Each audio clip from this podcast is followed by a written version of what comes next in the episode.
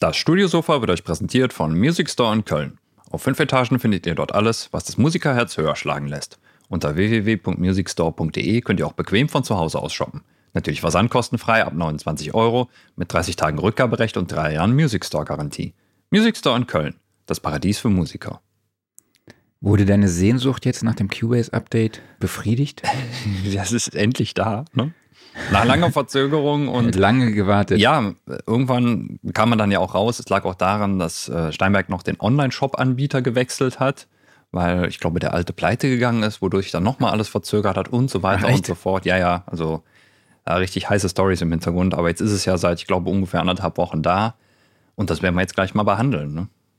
Genau, denn das ist das Thema und ich würde sagen, wir legen direkt mal los. Jawohl.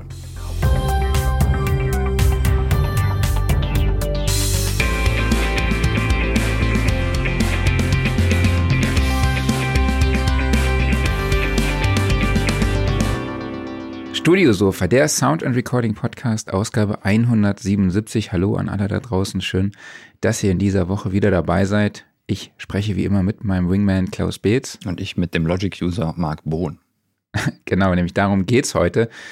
Ich würde sagen, in den letzten Wochen waren ja, war ja in den Newsfeeds der Audio-Nerds einiges los. So, ne? Mhm. Also es gab sehr, sehr viele Updates, sehr, ja. sehr viele neue Produkte. Unter anderem stellte Steinbeck, wie schon erwähnt, QBS 13 vor. Apple kam mit einem Logic Pro X Update, nämlich 10.8 und es gab auch die neuen M3-Prozessoren. Es gab auch noch viele, viele weitere diverse Tools. Ähm, es gab, gibt jetzt so eine KI-DAW von RipX, heißt es, glaube ich. Habe ich jetzt gestern mal gekriegt, werde ich mal für die nächsten Wochen auch mal anschauen und Sehr hier cool. berichten. Also da ist wirklich einiges los ge gewesen. Mhm. Und da unser Gast leider heute abgesagt hat, dachten wir, hey, Sprechen wir doch einfach über die beiden Updates. Ja. Ich glaube, da können wir auch einen ganzen Podcast mitfüllen. Glaube ich auch. Äh, vor allen Dingen, da kann man auch viel drüber philosophieren, einfach so, was Updates angeht. Genau, ist ja eigentlich genau unser Ding. So eine Total. schöne Lava-Episode. Einfach nur labern, genau, richtig. So, wollen wir direkt einsteigen? Ja, steig doch mal ein. Cubase 13. Ähm, was für ein System braucht man? Braucht man ein Betriebssystem-Update oder ist nee. es auf allen Betrieb Betriebssystemen? Ist halt available? so wie vorher. Ähm, wenn Cubase 12 bei dir läuft, dann läuft auch Cubase 13 bei dir. Im Endeffekt, ich glaube, das, was technisch am interessantesten ist, ist, sie haben jetzt Entwarnung gegeben für die äh, Intel-Prozessoren der 12. und 13. Generation. Da gab es ja am Anfang bei Cubase 12, vor allen Dingen unter Windows halt, ja, die Mac-User haben nicht mehr so viele Intel-Prozessoren. Ähm, da gab es Probleme, weil mhm. sowohl das Betriebssystem als auch Cubase noch nicht so effizient mit diesen Efficiency-Cores umgeben konnte. Da war der Workaround dann, wenn man damit Probleme hatte, das war also irgendwie nicht immer der Fall, dass man diese Cores einfach abschalten konnte, wenn Cubase startet. Dann machte man sich eine Verknüpfung und dann lief das alles einwandfrei. Da wurde auch schon im Verlauf von Cubase 12 nachgebessert und natürlich auch von Microsoft nachgepatcht. Und dann gab es da eigentlich keine Probleme mehr. Und bei Cubase mhm. 13 haben sie jetzt komplett Entwarnung gegeben. Also das ist eigentlich egal, da muss man nicht mehr weiter drauf achten. Und das andere Technische ist eigentlich noch, dass sie sich unter Windows jetzt mehr so an die Windows-konformen gehalten haben. Die haben da unter Cubase alten Versionen hing immer oben so eine Menüleiste rum. Also das war so ein bisschen aus, als ob man da macOS nachmachen möchte. Das war, wenn man sich dran gewöhnt hatte, eigentlich völlig okay. Aber mhm. jetzt haben sie es halt so gemacht, wie eigentlich jedes Windows-Programm aussehen sollte. Also du hast deine Titelzeile und darunter hängt eine Menüzeile. Man muss sich dran gewöhnen. Es ist auch nicht unbedingt in jedem Fenster schön, dass das so ist, aber ja, es ist jetzt halt standardmäßiger, ne? Ist auch völlig in Ordnung so. Und ich denke, das wird für okay. die Zukunft dann auch vielleicht nochmal Vorteile bringen, einfach so was das Window-Handling angeht. Jo, und du hast natürlich direkt geupdatet, oder? Ich habe direkt geupdatet, ja. Und äh, das Schöne ist bei Cubase-Updates ja, du machst dir damit deine alte Version ja nicht kaputt, weil du die alle parallel installieren kannst. Also dein Cubase 12 funktioniert parallel immer noch wunderbar. Und ja, solange du halt noch alte Projekte hast, kannst du sie in Cubase 12 weitermachen und dann parallel Version 13 testen. Werde ich auch so machen, weil Version 13 hat ihre Kinderkrankheiten. Ich habe jetzt bisher noch keinen absoluten Dealbreaker gefunden. Wenn man sich jetzt das Forum anguckt, da hagelt es natürlich direkt die Bug-Reports. Das ist aber normal, das ist bei jeder Version so am Anfang. Es gibt also gerade grafische Fehler da drin. Die hat Steinberg auch offiziell als Known Issue angekündigt. Finde ich ein bisschen schade, muss ich ehrlich sagen, nach der langen Entwicklungszeit. Und wenn man sagt, so, ja, man passt es alles noch ein bisschen mehr an Windows an, dass man dann immer noch sagt, so, jo, mit äh, Grafikfehlern müsst ihr leben. Ja, aber sie sind jetzt auch nicht schlimm. Es ist mir einmal abgeschmiert. aber okay. Also fand ja. ich jetzt nicht katastrophal. Ich habe ja mein 12er, was noch weiterläuft für alle kritischen Sachen. So. Aber dann gibt es natürlich einsteigen, auch, ne? Ja, genau. Dann gibt es natürlich die lange Liste an Features. So, und wenn man jetzt vom Pro-Update redet, redet man halt von einem Update-Preis von 99,95, also 100 Euro quasi. Und wenn man sich die Liste anguckt, kriegt man dafür eine ganze Menge geboten. Also es sind äh, sehr, sehr viele Änderungen drin. Was kostet nochmal Standard? Also ähm, nur so.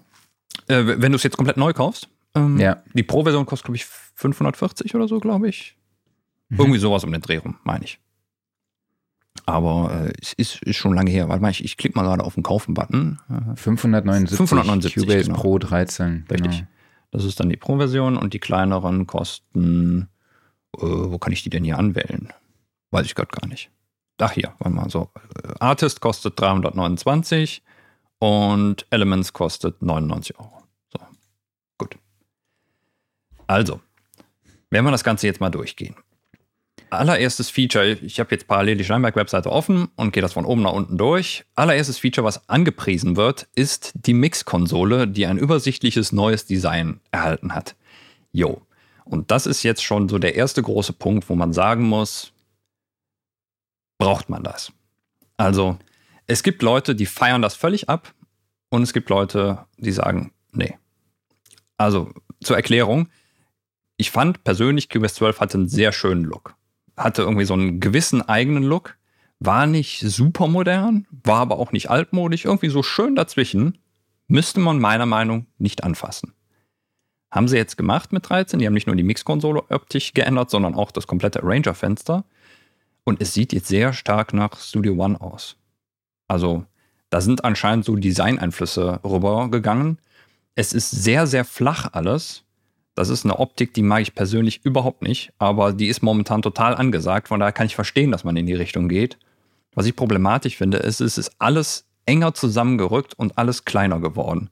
Und das macht es für mich deutlich schwieriger zu lesen. Also, wenn man weiß, wo alles ist, klar, dann ist es auch immer noch an derselben Stelle. Aber ich weiß es nicht. Also, mir persönlich gefällt es optisch nicht. Anderen Leuten schon. Muss, glaube ich, jeder für sich selber wissen. Aber ja, wenn du das Update nimmst, dann musst du dich an diesen neuen grafischen Look gewöhnen. Was funktionell sich in der Mix-Konsole getan hat, ist dann leider allerdings nicht mehr so viel. Also, sie haben es ein bisschen schöner gemacht, dass man die sich jetzt optisch einrichten kann. Das ist alles, das war vorher so in mehreren Punkten verschachtelt. Das ist jetzt gebündelter alles. Also das eigentliche Einrichten, das Schöne an der Mix-Konsole war ja immer, dass sie sehr modular ist und das ist natürlich nach wie vor so. Das lässt sich jetzt auch noch einfacher machen. Eine coole Funktion ist, dass man jetzt den EQ noch leichter bedienen kann. Du kannst einfach auf die EQ-Kurve klicken, dann poppt er in so einem großen Fenster auf, dann malst du da rein, gehst mit der Maus raus und dann verschwindet die wieder. Schön gelöst.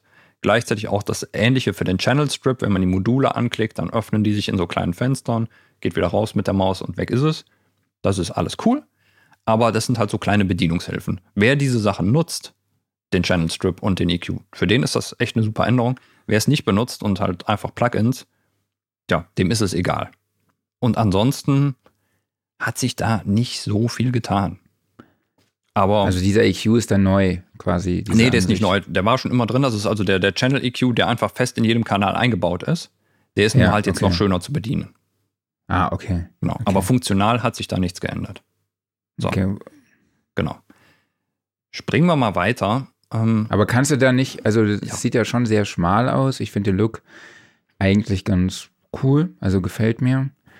Äh, aber genau, es ist relativ schmal. Kannst du das nicht irgendwie auch breiter doch, dann einstellen? Doch, zoomen kannst du, konntest du aber vorher schon. Also du kannst halt die Kanalbreite, kannst du zoomen auf sehr breit, aber halt mhm. halt nicht die Höhe. Also du kannst nicht skalieren oder sowas. Ne? Also wenn du jetzt mal guckst da oben, diese relativ kleinen Buttons und äh, Menüs und sowas, die bleiben halt immer gleich von der Größe her. Ne? Also mhm, klar, sie werden okay. natürlich breiter, wenn du den Channel breiter ziehst, aber sie waren halt vorher in Cubase 12 ein ganz klein bisschen größer. Ne? Es ist keine große mhm. Änderung, aber man merkt es und vor allen Dingen halt auch so der Abstand von den Elementen zueinander. Das ist auf der, auf der Projektansicht ist das eigentlich noch extremer geworden als in der Mix-Konsole. Mhm. So, gehen wir mal weiter. Jetzt kommen eigentlich so zwei Features, die äh, würde ich mal zusammenfassen. Es geht einmal darum, das Auswahlbereich Werkzeug. Und äh, das Auswahlbereich-Werkzeug ist jetzt sowohl im Key-Editor, also der ganz normale MIDI-Editor, als auch im Drum-Editor verfügbar. Das ist eine sehr coole Änderung. Das heißt also, es ist deutlich einfacher, komplette Bereiche anzuwählen. Also gerade wenn du jetzt mehrere Melodielinien übereinander zum Beispiel hast, die so in mehreren Oktaven sind, dann ist vielleicht alle äh, irgendwie eine durch dein Zoom-Verhältnis oben rausgerutscht. Dann musst du erst hochscrollen, dann musst du halt gucken, dass du da so ein, so ein Quadrat drum ziehst, wenn du das dann duplizieren ja. willst. Das ist jetzt alles weg, hast jetzt einfach Bereichsauswahl duplizieren oder was auch immer du machen willst. Fertig. Coole Änderung, wunderbar. Ist eine Kleinigkeit, aber halt das kann sehr, sehr viel praktischer machen. Kann Zeit sparen. Kann Zeit sparen, genau.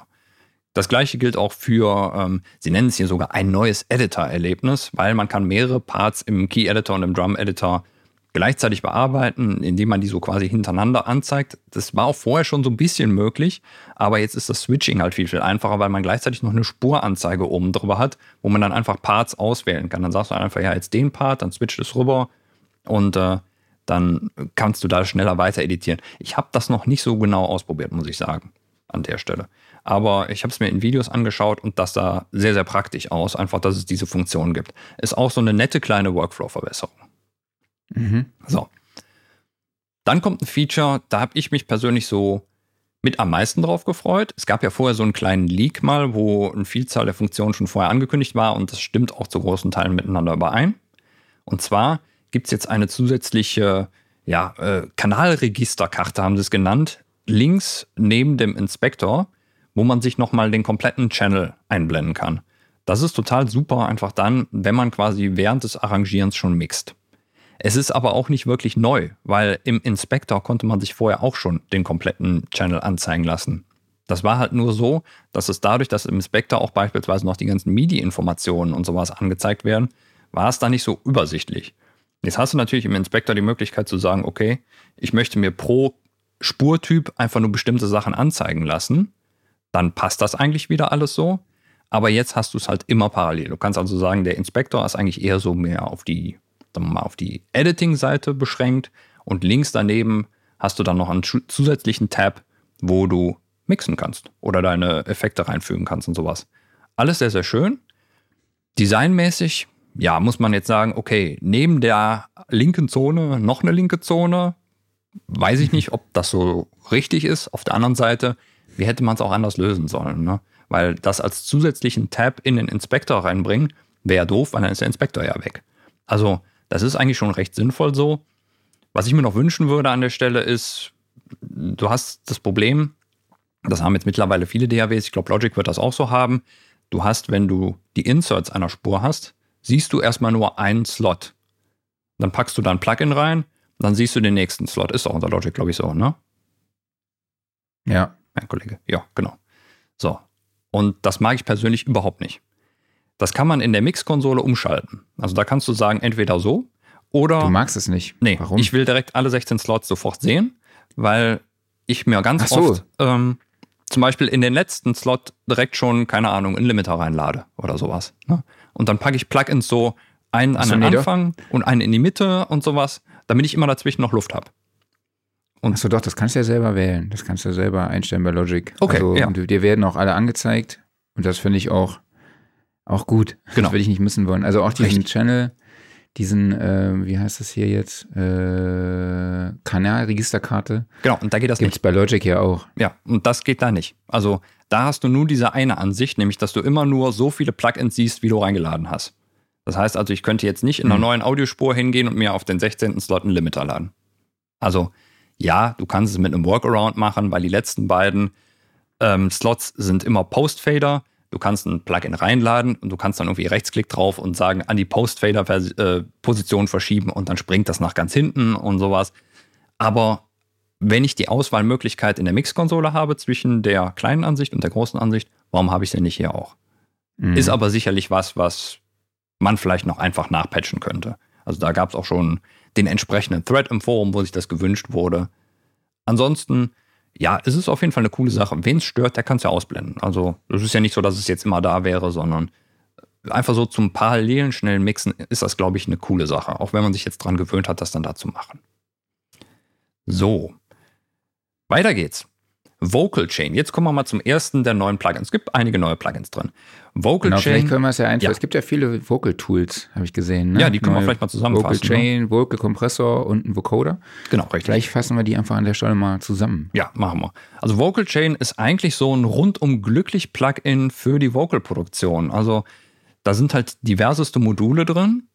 Man kann es eigentlich schon sagen, ja, es geht so ein bisschen Richtung Nektar, also im Endeffekt so eine Tool-Suite, ähm, die halt genau auf die Vocal-Produktion ausgelegt ist. Mit verschiedenen EQs, mit verschiedenen Kompressoren, De-Esser, Filtering, Exciter und so weiter und so fort, aber alles optimiert halt Delay, die Reverb ist sogar dabei. Ja, ja, also es ist wirklich sehr, sehr umfangreich. Mm. Und da kann man, glaube ich, gut eskalieren. Natürlich auch mit, mit Plugins, die dann eben direkt alles, äh, mit Plugins, mit Presets, die alles entsprechend dann so einstellen, dass es grob zu deiner Stimme passt. Und vor allen Dingen, wenn du dann da deine Chain eingestellt hast, dann kannst du sie natürlich dann auch direkt so als Preset abspeichern. Vorher mhm. müsstest du es dann so machen, dass du halt sagst, okay, ich mache mir ein Track-Preset, wo dann verschiedene Plugins mit ihren Settings drin gespeichert werden. Geht natürlich auch.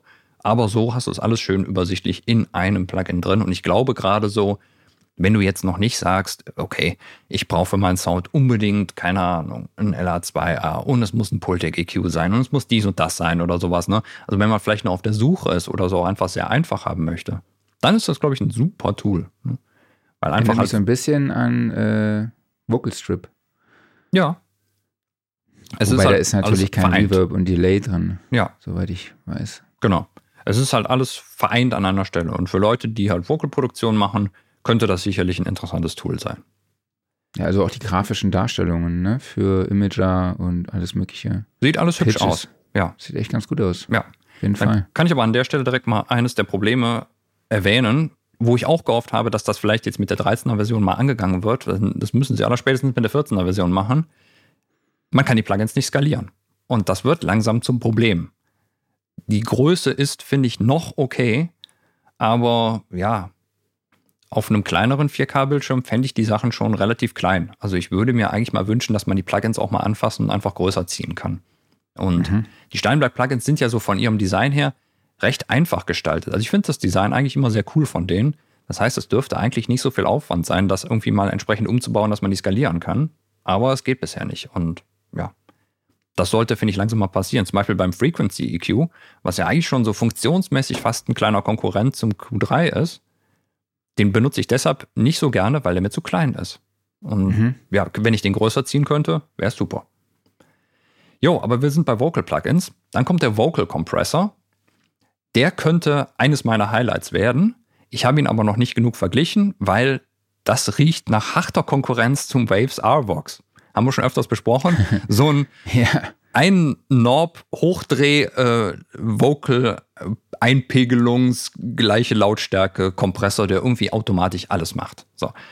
Das ist glaube ich die Tendenz, wo es dahin geht. Also im Endeffekt ist es so ein ja, du hast einen Threshold Regler, du hast einen Dry Wet Regler und einen Output. Also im Endeffekt, Dry-Wet machst du auf Vollgas, wahrscheinlich Output lässt du auf Null und passt den Threshold so an, dass es passt. Ne? Und gib Gummi. Und gib Gummi, genau, richtig. Ich mache da mal ein paar Vergleiche noch mit dem RVox, hatte ich leider noch keine Zeit zu, aber das könnte den tatsächlich ablösen. Und das wäre dann super. Also habe ich gerne einen Ersatz für. Ja, bin ich gespannt. Design ja. ist auch ganz cool. Erinnert mich so ein bisschen an Baby Audio tatsächlich. Stimmt, ja. So, aber so ein bisschen von, den, von den Knobs her, die so ein bisschen so genau. sehr weich aussehen irgendwie. Ja, ja, total. Ja. Ja, und dann hast du gesagt, es gibt noch den Vocoder, richtig? Äh, schreiben sie auch die Rückkehr eine Legende. Legende. Ja, genau. Ja, wie legendär jetzt der Steinberg Vocoder ist, weiß man nicht genau. Und man muss auch sagen, ja, es gab schon immer einen Vocoder in Cubase. Also es ist im Endeffekt ein alter Hut. Der ist allerdings nicht mehr mitinstalliert worden, sondern den kommt man sich dann bei Steinberg runterladen. Ich weiß auch gar nicht, ob der mit den letzten Versionen noch so richtig kompatibel war, also ob es auch eine 64-Bit-Version davon gab. Also auf jeden Fall, es ist ein altes Plugin, was jetzt wieder hervorgeholt wurde, ein bisschen verschönert wurde. Ähm, ja, ob sie jetzt auch neue Funktionen eingebaut haben in den Vocoder, kann ich ehrlich gesagt gar nicht sagen, weil das, das letzte Mal, dass ich den benutzt habe, das war wahrscheinlich in Cubase 4 oder 5 oder sowas. Also es ist lange her. Es ist schön, dass er wieder da ist, weil Vocoder-Effekte sind cool. Es ist jetzt aber auch nicht so, dass ich sagen würde, boah, Killer-Feature. Sondern mhm. ja, ist halt nett, dass er da ist. Ja, ich bin gespannt. Würde ihn dann gerne mal testen. Ja. Vielleicht mache ich das mal. So ein guter Vocoder ist eigentlich schwer zu finden, finde ich.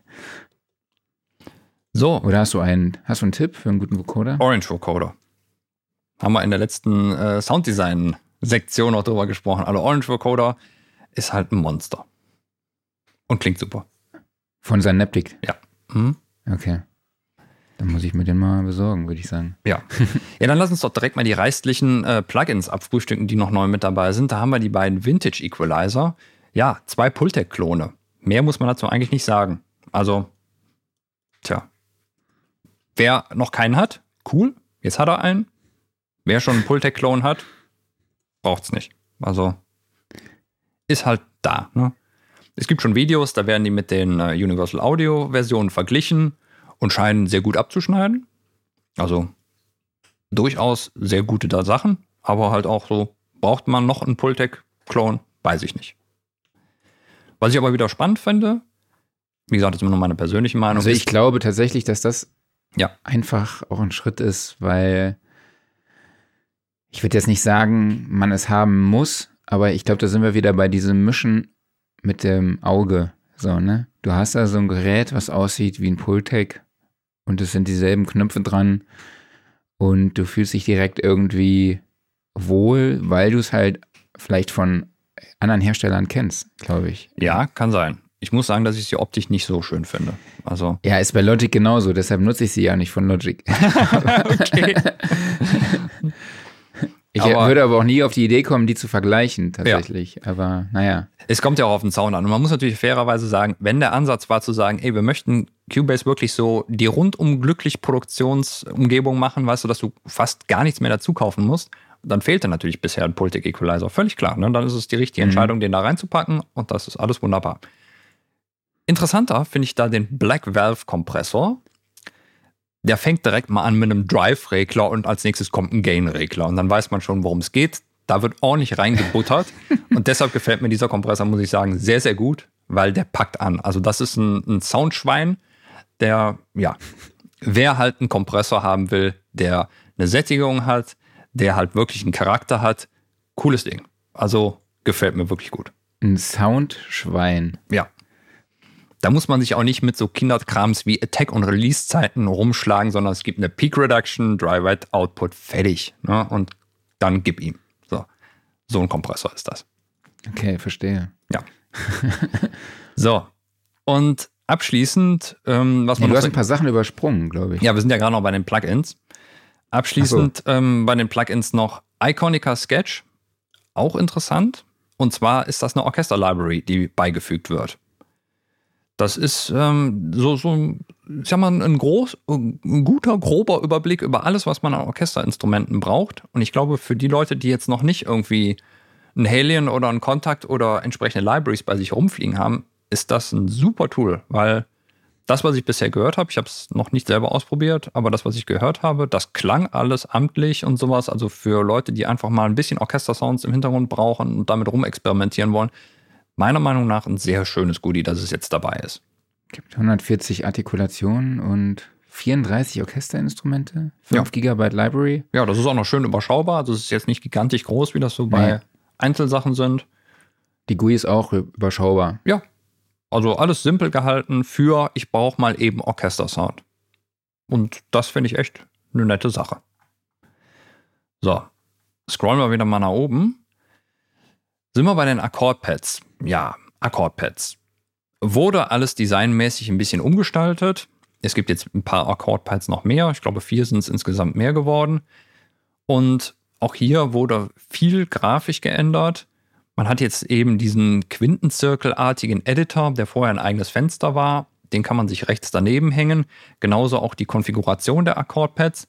Das muss ich sagen, ist eine schöne Änderung, weil das ansonsten alles sehr viel so in Unterfenstern verschachtelt war. Es sind neue Settings dazugekommen, neue Presets. Wer viel mit den Akkordpads arbeitet, der wird sicherlich jetzt die Neuerungen da abfeiern.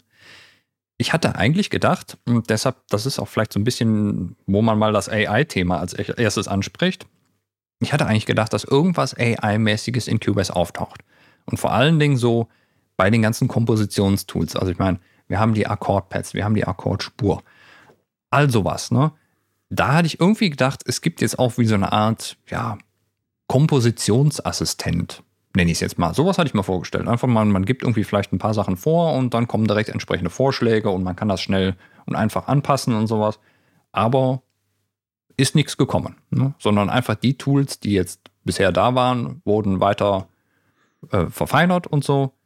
Ja, schön, dass sie es hier ein bisschen überarbeitet haben, aber es ist jetzt auch nicht die revolutionäre Neuerung dabei. Dann mhm. gucken wir uns den Sampler-Track an. Sampler-Track gibt es zwei Änderungen drin und das sind eigentlich Änderungen, die aus Hellion übernommen wurden, weil ja, vermutlich wird da im Hintergrund einfach die Hellion Engine das Ganze machen. Es gibt einmal die Möglichkeit, über Hüllkurven stärkere Manipulationen zu machen. Also man hat jetzt so verschiedene Maltools, womit man Kurvenformen reinmalen kann. Wer beispielsweise noch so diese, diesen Stepper aus dem ersten Massive kennt, da hat man so diese verschiedenen Kurven-Presets. So ähnlich sieht das hier auch aus. Damit malt man dann einfach ja so rhythmische Kurven-Patterns in sein Sample rein und hat dann entsprechende Modulationen für einen Filter oder für Pitch oder sowas. Cool für Sounddesign. Also auf jeden Fall eine spaßige Sache. Was auch noch dabei ist, sind die sogenannten Spectral Warp Modi, gibt es auch in Helion. Die sind für ja, stärkere Time-Stretching-Manipulationen. Die klingen auch ziemlich cool. Und äh, ja, also wer halt lange Samples oder sowas oder extreme Pitchings und Time-Stretchings machen will, der hat jetzt da noch schönere Algorithmen drin. Was ich mir gewünscht hätte für den äh, Sampler-Track ist irgendwie so ein bisschen Workflow-Verbesserung. Also was nach wie vor fehlt, ist, du kannst nicht Samples durchschalten. Und das finde ich irgendwie so ein, ja, ist eigentlich schon fast ein No-Go. Weil, also wenn man den halt gerade für Drum-Samples benutzt und sagt, okay, ja, ich habe jetzt meine Bassdrum da reingeladen, gefällt mir aber noch nicht so gut, du lässt das Playback halt laufen und dann müsste man einfach doch so einen Button haben, sagen so, nächstes Sample, nächstes Sample, nächstes Sample, bis du es halt hast. Aber das gibt es leider nicht. Also du müsstest mhm. halt rechts deine Liste mit den ganzen Samples haben und dann ziehst du dir per Drag and Drop das nächste Sample Mal rein. Ja. Ist auch okay, ja klar, ne? Aber es geht halt auch besser. Und das fehlt leider. Wurde auch schon öfters gewünscht, aber haben sie bisher noch nicht eingebaut. So. Wo sind wir denn jetzt hier gerade? Ähm, ja, glaube, du bist durch, oder? Jetzt gibt es noch halt, ja, es gibt natürlich noch mehr Sound-Content dabei. Das ist immer alles cool und sowas. Das ist in der Regel auch sehr, sehr schön. Und dann gibt es unten drunter noch die Workflow-Optimierung. Das sind alles nochmal so kleine Sachen oder sowas. Ich gucke mal gerade, was da noch so spannend bei ist. Ähm, was haben wir denn hier? Also was ganz interessant ist, es gibt verschiedene Möglichkeiten hier, wo das Playback starten soll. Ähm, das kann man dann auch über, äh, über Shortcuts ändern. Also ob du immer zum Beispiel am, am Cycle-Marker Anfang starten willst oder an der letzten Position oder Anfang der Auswahl und sowas. Das ist eigentlich, wenn man relativ schnell rumnavigiert, sehr, sehr nett. Dann gibt es eine Sache, die wurde, glaube ich, schon seit 20 Jahren sich gewünscht oder sowas, nämlich, dass man Audiospuren von Stereo in Mono ändern kann und umgekehrt. Ist jetzt endlich da. Weiß ich gar nicht, ob man es noch so dringend braucht, aber man kann es machen. Die Tastaturbefehle wurden mal überarbeitet, insofern, dass es halt ein neues Menü dafür gibt, wo man jetzt auch sagen kann, okay, zeig mir beispielsweise nur Tastaturbefehle an, die noch nicht belegt wurden. Oder, sehr, sehr cool, zeig mir bitte nur Tastaturbefehle an, die ich selber geändert habe. Das finde ich mega. Also, dass man einfach mal checken kann, okay, was habe ich geändert an, von den Defaults, dass man überprüfen kann. Das war auch so ein Menü, was halt einfach mal fällig war, weil das sieht halt oder sah immer noch aus wie zu Windows 95 Zeiten. Ist jetzt verbessert. Und äh, das gilt für die Programmeinstellungen zum Beispiel leider nicht. Die sehen auf dem Mac hübsch aus. Unter Windows sehen die halt auch noch aus wie unter Windows 95. Und das ist so eine Sache, das kann man, glaube ich, auch allgemein für dieses Update sagen. Es gab viele grafische Änderungen, aber sie wurden nicht konsequent durchgeführt. Also es sind nicht für jedes Menü oder sowas. Und das ist merkwürdig. Auch zum Beispiel der Control Room. Der Control Room sieht immer noch aus wie unser Cubase 12. Warum? Also der ist ja ein Teil des Projektfensters. Warum hat man den nicht auch angefasst? Oder halt. Aber das ist ein Punkt, der tatsächlich mir aufgefallen ist. Mhm. Ich finde auch alle Plugins sehen vom sehen anders aus. Also es ist nicht wirklich so ein einheitlicher Stil erkennbar. Was jetzt nicht mich jetzt nicht stört oder so, aber das ist schon schon deutlich, finde ich persönlich. Ja, also gebe ich dir teilweise recht. Das ist bei den älteren Plugins ist eigentlich ein ziemlich deutlicher Stil. Also gerade so, wenn man mal so, mhm. sagen wir mal, sich die Tools anguckt. Also keine Ahnung, du hast zum Beispiel Kompressor und Delay und von mir aus Gate nebeneinander. So Standardsachen, ne? Die sehen alle sehr ähnlich aus. Aber wenn es dann so in die etwas abgedrehtere Richtung geht, dann, dann sieht es noch ein bisschen anders aus. Es ist halt immer dieser Style, du hast jetzt den schwarzen Hintergrund und sowas, es ist alles relativ flach gehalten, aber Jetzt zum Beispiel, klar, bei der, bei der Black Valve zum Beispiel hast du dann trotzdem so, dass es irgendwie nach so einem Hardware-Gerät aussieht.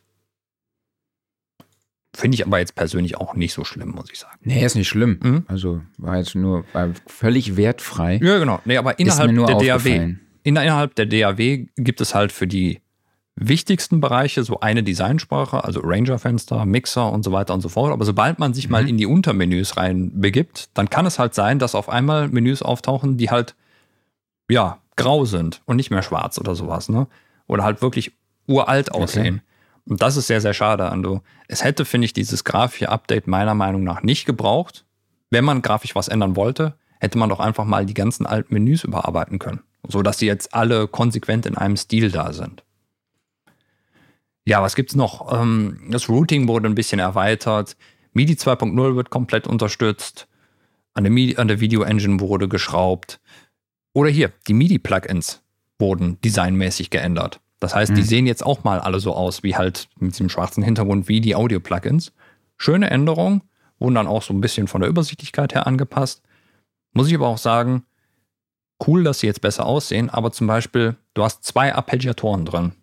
Apache 5 Apache SX. Apache 5 ist aus Cubase VST 5, also dem Vorgänger von SX. Und SX ist Cubase 1. Wenn man so zählt. Das heißt, die sind uralt. Da könnte man auch einfach mal sagen, ja, soll man nicht mal einen neuen Arpeggiator noch dazufügen oder sowas? Wäre doch mal nett. Könnte man mal machen. So. Und ich glaube, so im Großen und Ganzen war es das. Vertikales Zoomen mit dem Mausrad. Finde ich geil. Im Projektfenster. Das geht jetzt endlich. Vertikal, äh, horizontales Zoomen im Mixer ist leider immer noch nicht so wirklich. Also geht, wenn du mit dem Mausrad entweder über der Scrollbar oder über dem, dem Levelmeter bist, aber dass du einfach mal mittendrin im Mixer den Mauszeiger positionierst und horizontal scrollst. Leider nicht. So, und das ist so ein bisschen mein Fazit zu dem Update. Jetzt muss man natürlich erstmal sagen, es kommt darauf an, aus welcher Position man auf das Ganze schaut. Also gerade wenn einem zum Beispiel diese Plugins fehlen, wenn man noch keinen Pultec EQ hat, wenn man noch keine Orchestersachen hat oder sowas, dann sind das alles Goodies, die sind super dazugekommen. Aber es gibt jetzt A, nicht das eine Knaller-Feature, wo man sagt so, boah, das hat noch keiner so gemacht. Oder das ist irgendwie ein Gamechanger oder sowas. Also wenn man jetzt mal sagt, so keine Ahnung, AI-Integration von mir aus oder irgendwie sowas. Ne? Das gibt es alles in dem Update nicht. Es ist alles so, ja, wir haben hier ein bisschen was gemacht und da ein bisschen was gemacht und so. Das ist ja auch alles cool. Ne? Da haben wir schon oft drüber gesprochen, so diese kleinen Workflow-Verbesserungen und sowas.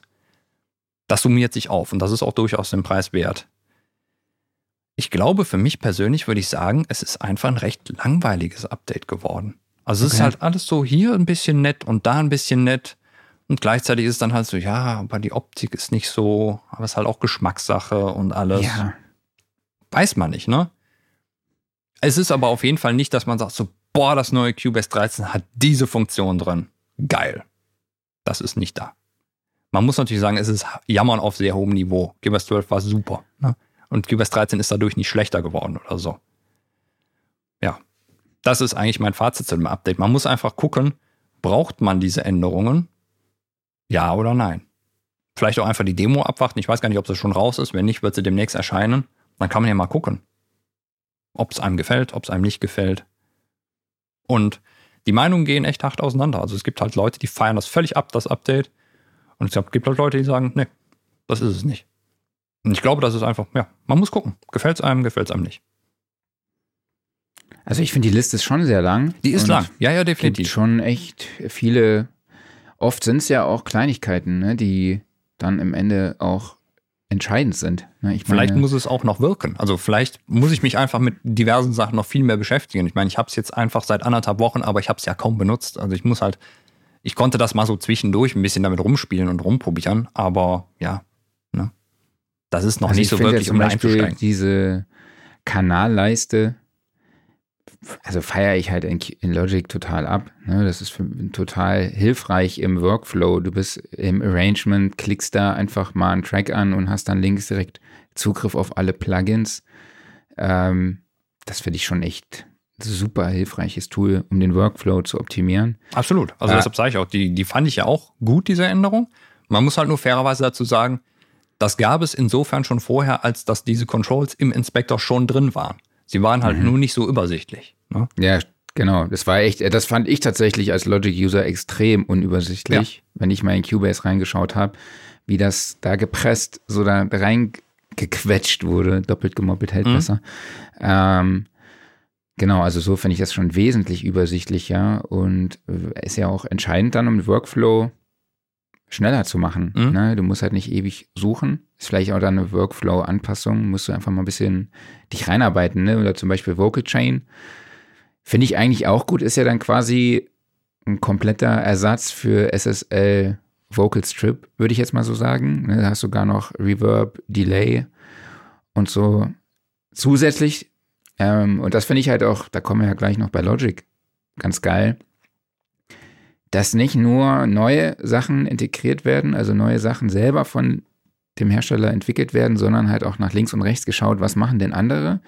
Ah, und diese Features sind vor allem gut und die integrieren wir jetzt einfach. Na, mhm. ich meine, bei Cubase war es ja auch so, dieses Auto-Align. Gibt es mhm. ja auch irgendwie so ein Auto-Align-Tool. Ich kenne keine DAW, wo das drin ist, zum ja, Beispiel. Ne? Ist, keine also, andere. Man muss, also, es ist Jammern auf hohem Niveau. Ne? Also wir sind halt genau. einfach schon sehr, sehr gut ausgestattet. Man muss ja nicht das Rad immer neu erfinden. Und ich glaube, aber jetzt zum Beispiel so ein, ja, so ein Valve-Comp finde ich eigentlich auch. Wie heißt er? Black Valve. Der ist geil. Ja, der muss man einfach geil. mal ausprobieren. Ja, der Oder macht so ein Spaß. vernünftiger Vocoder in der DAW. Gibt es eigentlich, kenne ich jetzt auch nicht, dass es irgendwo einen vernünftigen Vocoder in der DAW gibt. So. Also das finde ich schon eigentlich ganz geil. Mhm. Warte schreibt hier gerade ähm, horizontales äh, Zoomen im Mixer. Also Scrollen geht es mir drum. Ne? Horizontales Scrollen im Mixer. Und das an jeder Stelle. Nicht nur im, wenn ich mich mit der Maus auf der Scrollbar oder auf dem äh, Levelmeter befinde. Das ist das, was ich mir wünschen würde. Mhm. Ja, Markus K. schreibt auch, die ASIO-Performance soll besser sein. Soll besser sein. stabiler. Hat man gelesen. Ich vermute, das hat jetzt auch damit äh, zu tun, dass halt wirklich gesagt wurde, yo, die äh, Intel-Prozessoren der 12. und 13. Generation sind jetzt komplett unterstützt. Damit hat man halt mehr Zugriff auf mehr Cores. Ne? Mhm. Vielleicht wurde auch sonst noch irgendwas justiert. Ich habe es jetzt nicht verglichen. Also es ist auf jeden Fall nicht schlechter geworden. Ne? Also mir ist überhaupt nichts aufgefallen. Genau, War also aber auch vorher schon gut bei mir, bei die Performance. Also ich hatte keine Probleme. Ja, du hast ja eben auch über den EQ, glaube ich, gesprochen, war das? Genau. Frequency, kann das sein? Frequency. Hm? Markus findet den auch mega geil aber er nutzt den nicht, weil er ihn zu klein findet. Ja. Also das war ja das, was du eben auch gesagt hast. Das ist das Problem. Der ist featuremäßig, ist der super geil, aber ja. zu klein. Also in den Kommentaren geht viel über die, wird viel über die GUI gesprochen, auf mhm. jeden Fall. Über die Darstellung, grafische Darstellung. Zu klein, Valomat braucht eine Lesebrille. Ja. Also das genau. ist das Ding. Also ja, ich weiß nicht, wie es jetzt aussehe, wenn ich jetzt irgendwie mein, mein Scaling oder sowas in Windows erhöhe, aber das will ich ja auch nicht. Ne? Also es sah ja vorher alles gut aus. Und mal gucken, vielleicht gibt es da auch nochmal eine Änderung oder sowas. Glaube ich jetzt nicht. Das werden sie jetzt durchziehen für diese Version. Mal gucken, wie es zur nächsten ist. Vielleicht war es auch ein bisschen, um die Studio One-User mehr anzusprechen oder ich weiß es nicht. Ne? Aber es ist, es ist auch kein kompletter Dealbreaker. Es funktioniert ja nach wie vor. Ne? Ist nur eine Umgewöhnung. ja. Okay, soll ich mal loslegen? Wechsel oder? mal rüber. So, ich glaube, das haben wir jetzt lang genug durchgekaut. Ich hätte jetzt, ja. Aber das denken wir ja immer, dass wir ja, so lange werden wir gar nicht darüber reden. Ne? Naja, kommen wir zum Logic Pro X Update, nämlich auf 10.8. Ähm, vorausgesetzt werden Ventura oder Sonoma. Ich habe tatsächlich ein bisschen überlegt, soll ich updaten? Mhm. Ich war nämlich noch auf Monterey mhm. und es funktionierte alles. Und ich dachte so, ah shit, update ich jetzt? Und dann habe ich äh, ja in die WhatsApp-Gruppe gefragt, in unserer Sound Recording WhatsApp-Gruppe. Link dazu findet ihr auch in den Show Notes. Und da kam dann, ja, läuft stabil, keine Probleme mit. Und ja, dann habe ich tatsächlich mich getraut, habe dann nochmal alte Logic Sessions geöffnet. Erst beim ersten Mal, ne, erst, äh, keine Ahnung, wie viele Plugins dann nochmal äh, initialisiert werden mussten. Mhm. Hat dann zwei Stunden gedauert gefühlt. Und habe dann die ersten Sessions geöffnet und dann irgendwie die nächste und dann hat nichts mehr funktioniert. Und ich dachte so, oh mein Gott. Ups. Ups. Aber äh, jetzt habe ich nochmal alle, ähm, ja, alle Audio-Units nochmal neu initialisiert und jetzt läuft alles auch sehr stabil bisher. Bin oh, echt positiv. ja, sorry, ich überrascht. muss mal ganz kurz reinhaken. Ähm, fällt mir nämlich gerade ein. Ich hatte nämlich das gleiche Problem beim ersten Start von Cubase 13. Da war halt auch so, Plugins werden gescannt und dann passiert nichts mehr. So, und ich habe mich gewundert und gedacht, so, ja, wieso? Weil QS 12, die gleichen Plugins, äh, das läuft ja. Es ist aber anscheinend dann so, dass beim, ähm, beim Startprozess werden die vielleicht nochmal genauer gescannt. Und deshalb ist es so ein bisschen meine eigene Schuld gewesen. Ähm, da sind ein paar Plugins drin, an denen ich selbst mitentwickle und die sind so ein bisschen, sagen wir mal, wackelig. Ne? Mhm. Und das fand äh, QS 13 anscheinend nicht so lustig. Ich habe die rausgenommen. Also es ist kein offizielles Plugin gewesen, was da irgendwie Murks gemacht hat, sondern wenn man die rausgenommen hat, dann lief der Plugin-Scan-Prozess auch äh, einwandfrei durch. Problem an der Stelle ist halt, wenn die VST3-Plugins gescannt werden, dann sieht man nicht, an welcher Stelle man gerade hängt. Und es wird auch nicht dann halt gesagt, so, ja, Plugin XYZ will nicht, soll man das mal ignorieren, sondern dann ist einfach nur Stopp an der Stelle. Und dann darfst du erstmal raten. Ah, echt? Könnte man auch verbessern. Weil das hatte ich nämlich eben auch. Wir haben ja im Vorfeld unseren neuen Workflow der Woche ausprobiert. Den werden wir jetzt nicht diese Woche vorstellen, sondern erst in der nächsten Woche. Wenn wir wissen, ob es auch geklappt hat. Da habe ich tatsächlich Cubase 12 geöffnet. Mhm. Und dann stand da auch an irgendeiner Stelle ewig. Und dann stand auch nicht, an welchem Plugin er gerade genau. initialisiert. Genau. Lustigerweise äh, bei den VST 2 Plugins, da wird es dir angezeigt, welches gescannt wird. Bei den VST 3 Plugins nicht. Mhm. Warum auch immer. Welche, welche Plugins haben wir dem Mux gemacht? Ja, wie gesagt, das waren so Eigenentwicklungen, ne? also an denen ich mitarbeite. Ach so, deine eigenen. Ja, nicht von mir, sondern für Kunden. Ja, ne? ja. Und äh, von daher ist das auch völlig okay, dass es da halt war, weil die halt einfach, die sind halt mittendrin, gerade Baustelle. Keine Ahnung, warum sie unter Cubase 12 laufen oder sowas. Vielleicht ist das auch nur bei diesem allerersten äh, Startprozess oder sowas, wo die ja. nochmal genauer analysiert werden. Das kann sein. Aber von daher, das war halt nichts, wo irgendwie ein Hersteller daran schuld war, sondern ja, auch Zeug, was ich mir hätte selber denken können. Okay. Genau, also Update gemacht, dann äh, sowohl Betriebssystem als auch die neue Logic-Version auf 10.8 aktualisiert. Kostet 229 Euro, Vollversion. Mhm. Ne? Für alle, die die Vorgängerversion schon haben, ist ja Logic Update immer kostenlos. Das ist natürlich immer noch ein heißes Argument für Logic. Das ist schon echt ganz okay. Also mhm. vor allem für 229 Euro. Ja. Das ist ja klar immer wieder das Thema, ja, du brauchst ein MacBook, das MacBook ist arschteuer. Kommen wir ja auch später nochmal dazu. Äh, ist ja auch noch ein Thema heute. Genau. Aber es wurden dann tatsächlich ähm, drei für mich coole neue, neue Features vorgestellt. Mhm. Zwei davon kannte man schon aus der vollwertigen iPad-Version, die ich ja auch mal, ich weiß gar nicht mehr, vor Ewigkeiten gefühlt vorgestellt ja, habe. So ein halbes Jahr oder so, glaube ich, ne? Oder? Kann sein, ne? Mhm. Nämlich den äh, Beatbreaker und Sample Alchemy. Und komplett neu ist jetzt der Mastering Assistant. Mhm. Und da hat man wahrscheinlich so ein bisschen bei Isotope geguckt. Ja. Und bei Sonneville, ne? Also äh, Mastering Assistant gibt es ja auch bei Isotope Ozone mit drin. Und ja, ich sag mal, so ähnlich funktioniert das hier auch. Man kann den Mastering Assistant einfach auf der Master-Spur aktivieren. Das heißt, der ist da einfach schon immer drin. Man muss den nur anmachen. Dann wird eben das Signal analysiert und eben ein EQ angepasst, ein bisschen Dynamik und äh, genau, das kann man. Wie findest du die GUI? Also sie ist so im klassischen Logic-Style, den man jetzt seit ein paar Jahren fährt, also in diesem Blau. Ja, ich find, muss sagen, also es ist ja auch so eine harte 2D-GUI, aber die finde ich gar nicht schlecht, weil die Kontraste sind echt okay. Ähm, Sieht technisch aus. Nö, finde ich okay. Gefällt mir. Ja, du hast halt links den Analyzer, rechts hast du dann Dynam Dynamics und Spread. Und ja, ich meine, zuerst geht es damit los, dass er den Frequenzgang anpasst, wird dann auch eine Frequenzkurve abgebildet. Da kann man dann auch die Intensität eben einstellen, ja, ob da weniger oder mehr davon greift. Ist so ein bisschen wie bei Sonable Smart EQ, ne? Mhm. Kannst du das ja auch machen. Und du kannst dann aber halt auch wirklich in den Frequenzgang eingreifen und dann an gewissen Stellen halt nachjustieren. Also cool. kannst du auch mehrere Punkte setzen. Das ist echt ganz cool. Ähm, dann kann man rechts in den, den, Dynamics kann man Loudness einstellen. Das heißt, du kannst einfach erstmal Gas geben, siehst dann auch True Peak, Groove Meter ist dabei. Dann gibt es einen Excite-Button der so ein bisschen Saturation macht. Ne? Das ist so, ja, wenn man dann merkt, ein bisschen mit, mit, bisschen mit dem EQ rumspielt, dann merkt man, wenn man oben im R-Band rumspielt, braucht man den eigentlich nicht. Das heißt, der macht da irgendwas in den Höhen ein bisschen. Mhm. und dann halt Spread, das heißt, man kann irgendwie die Stereobreite noch von dem Track anpassen, breiter oder halt eben weniger breit. Ist ja auch ein Korrelationsgradmesser dabei. Also immer schön gucken, dass er weit rechts ist im grünen Bereich. Mhm. Und da kann man halt tatsächlich auch sehr, sehr viel kaputt machen, so dass der Track dann halt auch schnell, schnell mal nicht mehr monokompatibel ist. Äh, ja, und es gibt dann halt auch noch verschiedene Klangcharakteristiken wie transparent, clean, Valve und Punch. Ähm, genau, und Loudness Compensation ist klar. Ähm, was haben wir noch dabei? Ich muss jetzt gerade mal gucken.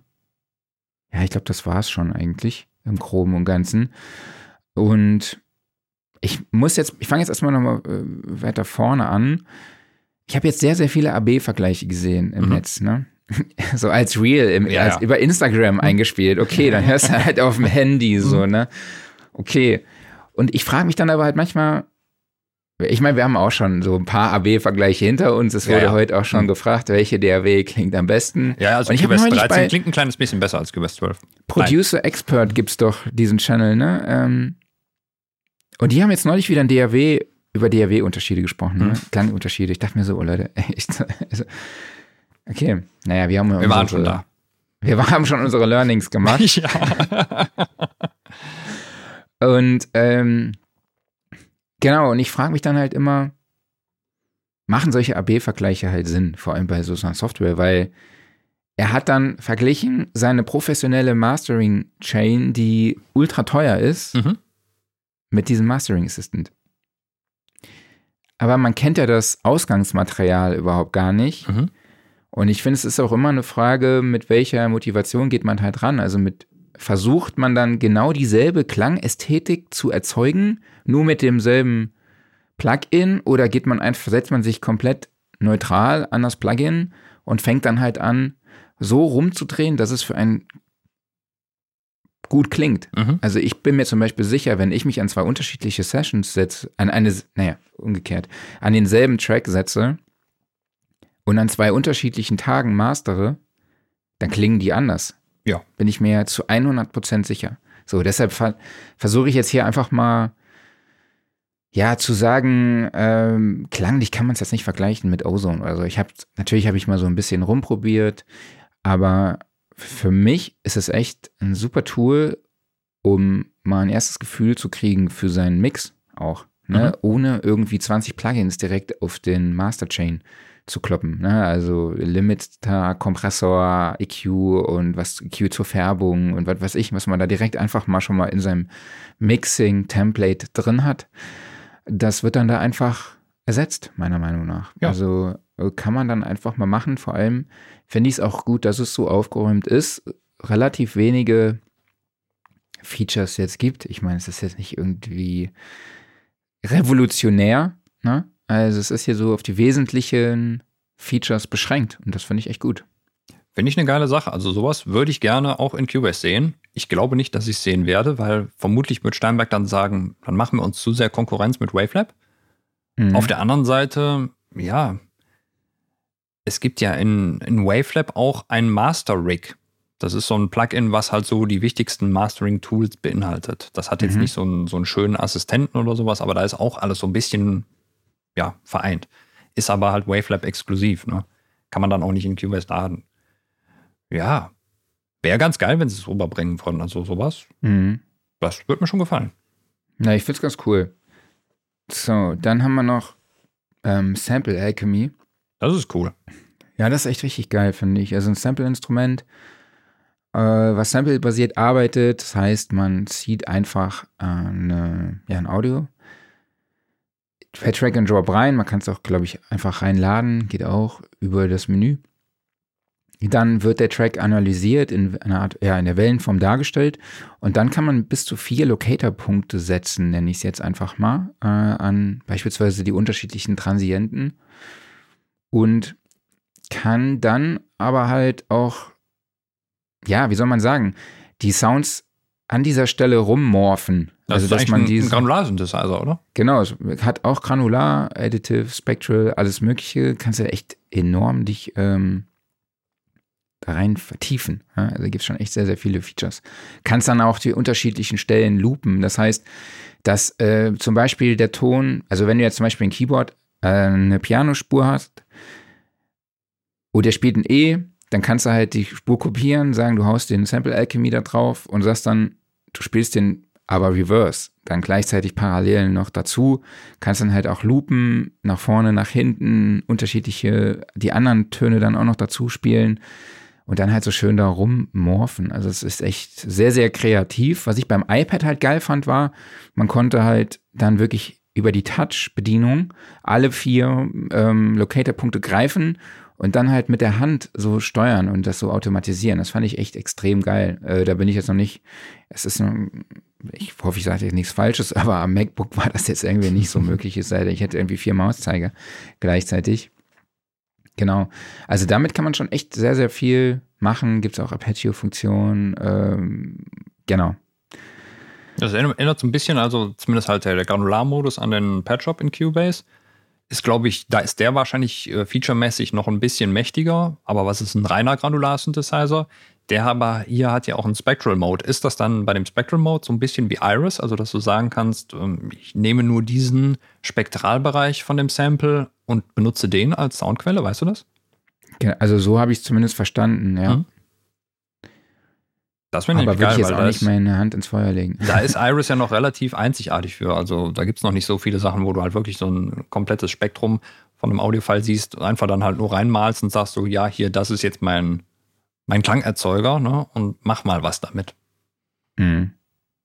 Also finde ich ein geiles Tool. Ich stehe ja auf solche ähm, Sounddesign-Tools, die mhm. man auch vor allem musikalisch halt einsetzen kann, um noch so ein bisschen Grip mit in den Mix zu bringen. Ähm, genau, dann, in, ja, eigentlich das dritte und das letzte Feature, was jetzt neu rauskam, ist der Beatbreaker. Wie er schon sagt, er unterbricht die Beats. ja.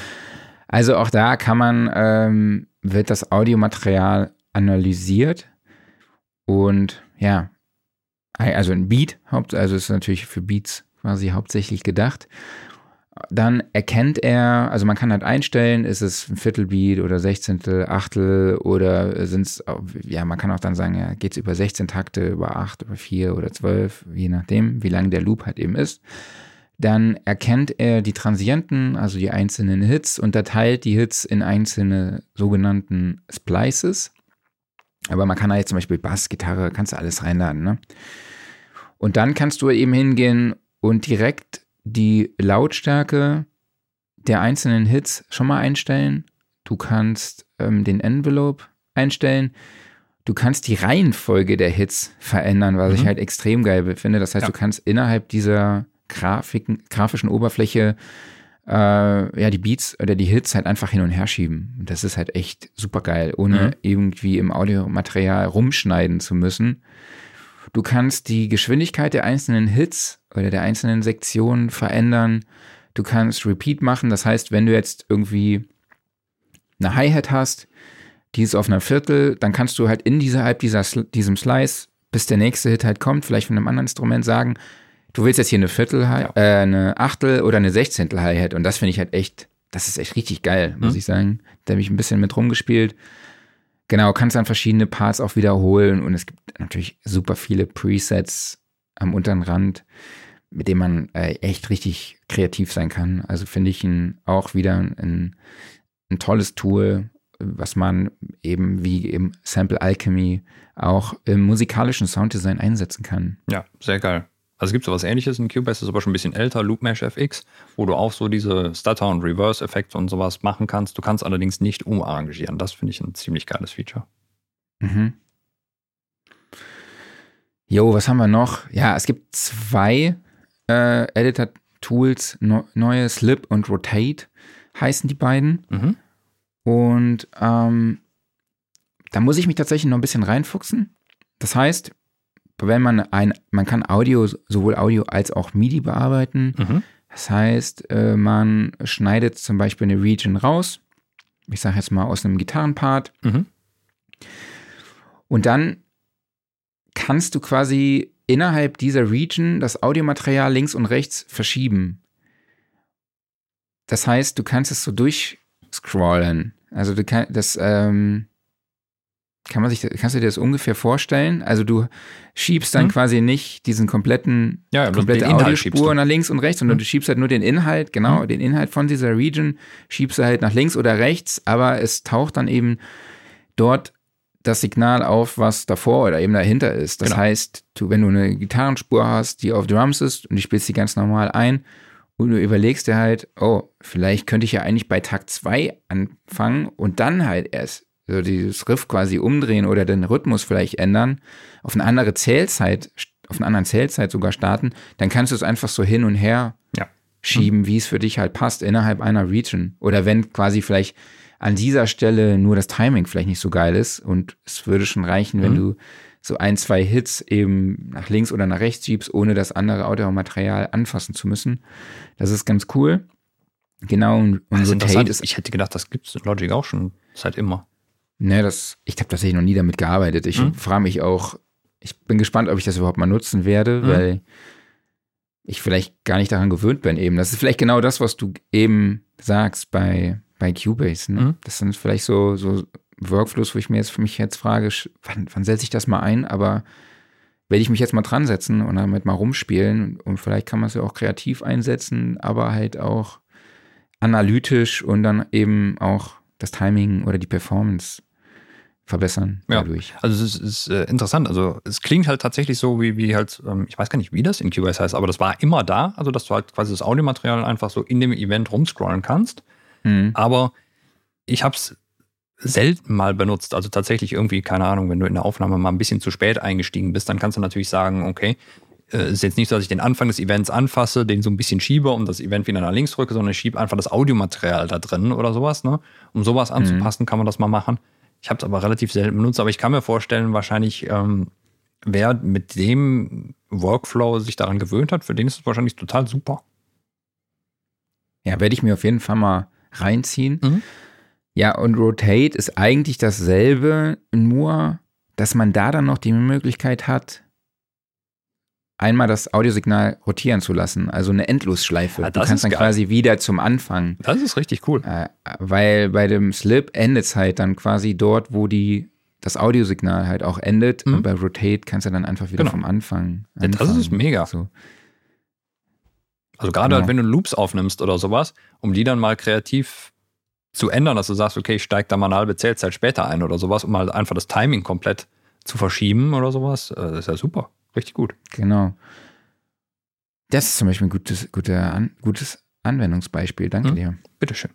genau, was kann man noch machen? 32-Bit aufnehmen. Mhm. Äh, wenn man das entsprechende Audio-Interface hat. Es wurden sehr, sehr viele Anpassungen im Drummer gemacht. Äh, ja, ich das, bin jetzt nicht so ganz kleinteilig da durchgegangen. Mhm. Es gibt auch äh, ja, ja, sehr, sehr viele weitere kostenlose Sample Packs für Alchemy, und äh, ja, natürlich viele ja, Bugfixes und so. Ne? Mhm. Das war jetzt für mich, ähm, aber so die drei Sachen oder beziehungsweise vier, fünf waren für mich so die Main Features jetzt mhm. äh, im neuen Logic Pro X und das finde ich schon, sind für mich Tools, wo ich sage, ja geil, finde ich cool, finde ich cool, dass die integriert sind, werde ich jetzt mal in meinen Workflow einbinden, wobei ich jetzt auch so langsam merke, ich weiß nicht, kennst du das, wenn du Plugins vergisst? Ja, mhm, total. So, normalerweise ich immer RC40 in jeder, mhm. ne, also Retro Color drin gehabt, ne? Und neulich Session gesetzt, gesessen und dann habe ich die ganze Zeit Decapitator benutzt, um mhm. irgendwie was zu verzerren und meine ältere Session aufgemacht und dann gesehen, ah ja, stimmt, da habe ich RC40 verwendet. Mist, ey, da müsste eigentlich nochmal noch mal einbauen. Mhm. naja, das ist äh, gerade heutzutage, wo man so viel Plugins hat, ne, und dann fällt irgendwann mal irgendwas hinten raus und dann machst du es wieder auf und denkst, oh, das war aber eigentlich schon ganz geil. Ja. Jo, ich würde sagen, machen wir mal ein kleines Schlussstatement. Also ich habe mich mal selber auch gefragt, was erwartest du von einem Update? Mhm. Also ich würde sagen, ich erwarte von einem Update ja mehr als nur Bugfixes, sondern auch ja neue innovative Features, die zeitgemäß sind, die meinen Workflow verbessern, die mir Inspiration liefern, die ich kreativ einsetzen kann. Ähm, das war jetzt bei Logic so mit Beatbreaker und Sample Alchemy. Bei Mastering Assistant fand ich halt gut, dass man nach links und rechts mal geschaut hat. und geguckt hat, ja, was machen denn andere so? Und das halt eben auch in Logic integriert und man eben nicht dann nochmal bei anderen Herstellern zuschlagen muss und nochmal Geld investieren muss. Also das fand ich jetzt beim Logic Update ganz gut. Es war ja allerdings kein Major Update. Was mich allerdings bei beiden wundert, ist so ein bisschen, klar, Mastering Assistant schneidet das Thema so ein bisschen an, aber generell wurde wenig KI eingebunden, mhm. weil das ja eigentlich gerade so das Thema ist. Ja. Was, was sagst du dazu? Wundert mich auch. Also wie gesagt, in Cubase ist da auch überhaupt nichts dran. Also da hatte ich mir jetzt gerade so in Sachen Komposition vielleicht schon so ein bisschen gedacht. In Sachen Audio-Editing, ja, würden sich wahrscheinlich zu viel Konkurrenz machen, weil es soll ja dieses Jahr noch eine neue Wavelab-Version kommen. Ob da dann vielleicht schon sowas dran ist, was sich dann auf reines Audio-Editing bezieht, ne? Ach, übrigens ganz äh, vergessen zu erwähnen, es ist ja auch ein Spectra Layers One drin. Das ist, glaube ich, in der Feature-Liste gar nicht drin. Also das ist natürlich auch schon so ein Benefit, dass du einen Spektral-Audio-Editor in einer kleinen Version direkt mit integriert hast. Oder dass da, da sind ja schon KI-Algorithmen drin, halt einfach zur Fehlerbehebung. Aber ansonsten, ja, war das sehr, sehr konservativ. Und was erwarte ich von einem DAW-Update? Ja, das ist immer so ein bisschen das Problem, weil man denkt natürlich immer so, ja, ich wünsche mir das, das, das, das. Warum ist das jetzt nicht da? Ne? Klar, mhm. das kann der Hersteller natürlich nicht erfüllen, weil die müssen halt gucken, was sie im Endeffekt einbauen. Aber ich habe tatsächlich den Eindruck, ich weiß nicht so ganz, wo die ganzen Ideen für das Cubase-Update so herkommen. Also ich kann mir nicht vorstellen, dass das User-Wünsche sind, weil Steinberg, das, die machen öfters mal Umfragen, was sind so die Features, die ihr euch wünscht für Cubase. Und da sind so ein paar Punkte, die stehen seit Jahren ganz oben. Und da stehen die auch schon ganz schön lange. Und also zum Beispiel sowas wie, ja, macht mal die UI neu, dass die jetzt irgendwie halt sehr 2D-mäßig aussieht, kann ich mir nicht vorstellen, dass das ein großer User-Wunsch war. Ne? Weil dann muss man sich wieder umgewöhnen. Und ich habe vorher noch nicht gehört, dass irgendwie Leute Cubase unglaublich hässlich fanden oder sowas. Da war eher, glaube ich, so ein Ding, dass man woanders hinwechselt, weil es vielleicht von der Bedienung her besser ist oder sowas. Also viele finden ja zum Beispiel Studio One irgendwie die einfachere Version von Cubase oder leichter zu bedienen. Aber da bin ich mir nicht so sicher, ob das ist, weil die UI irgendwie so 2D-mäßig aussieht, sondern wahrscheinlich eher, weil, ja, manche Sachen sind vielleicht nicht ganz so verschachtelt oder sowas.